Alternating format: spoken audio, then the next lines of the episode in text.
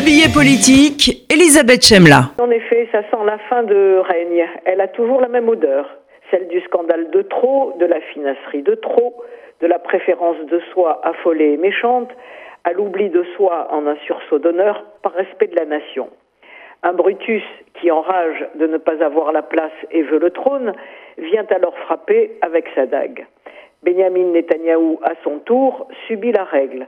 Sauf circonstances exceptionnelles, par exemple une troisième intifada en Cisjordanie couplée à une offensive du Hamas à Gaza, il a peu de chance, malgré son talent, de survivre au coup que lui a porté Avigdor Lieberman, patron d'une petite formation politique en difficulté.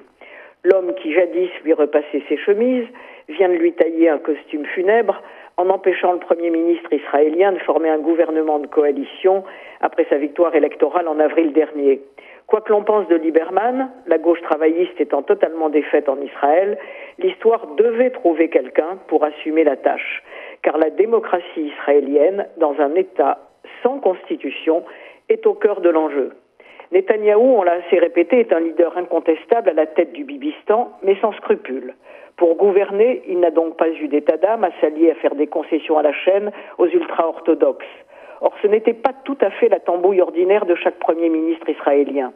Ces concessions ont d'abord abouti à la loi exceptionnelle et très contestée de juillet 2018 sur l'État-nation juif pour les juifs, puis au recul de Bibi devant la pression des partis religieux concernant le projet de loi sur la circonscription des jeunes Haredim qui refusent de faire leur service militaire. Projet préparé par Lieberman, alors ministre de la Défense, et qui visait à établir un quota annuel de conscrits ultra-orthodoxes, assorti de sanctions financières à l'encontre de leur yeshivot en cas d'obstruction. Le laïc Lieberman a eu certes cet échec en travers de la gorge. Il argue cependant à juste titre qu'au train où va la démographie des religieux, si leurs jeunes continuent à ne, pas participer à l'effort national, l'armée israélienne pourrait à terme connaître de sérieuses difficultés. Rien que pour ces cyniques reculs, et alors que les ultra-orthodoxes déjà très favorisés, en rupture avec la loi générale, multiplient les revendications sociétales et obtiennent satisfaction, Netanyahou s'est engagé sur un mauvais chemin.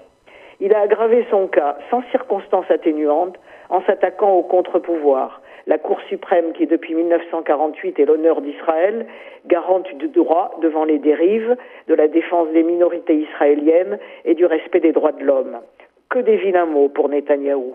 Empêtré dans ces scandales financiers et les accusations de corruption, possiblement au bord d'être condamné par la justice à l'automne prochain, et donc obligé de renoncer à la vie politique, il a cherché à contourner la Cour suprême en lui ôtant la possibilité de rejeter des lois adoptées à la Knesset et les décisions gouvernementales et parlementaires qu'elle considérerait comme inconstitutionnelles. Imagine-t-on un chef d'État en France s'attaquant au Conseil constitutionnel? La question ici n'est pas de savoir si le désormais faiseur de roi Lieberman, avec ses prévisibles sièges en augmentation lors des élections de septembre prochain, vaut plus ou moins que Netanyahou. La question est qu'en voulant mettre la justice au pas pour lui échapper, et pour faire passer par là même des textes nécessaires à ces combinaisons politiques qui modifient la face d'Israël, Netanyahou a délibérément pris le risque d'engager l'État sioniste sur le chemin d'un État théocratique, de ce que prétendument il combat ce qui, au-delà du soutien naturel à Israël, devrait imposer une réflexion sérieuse, profonde aux Juifs du monde entier.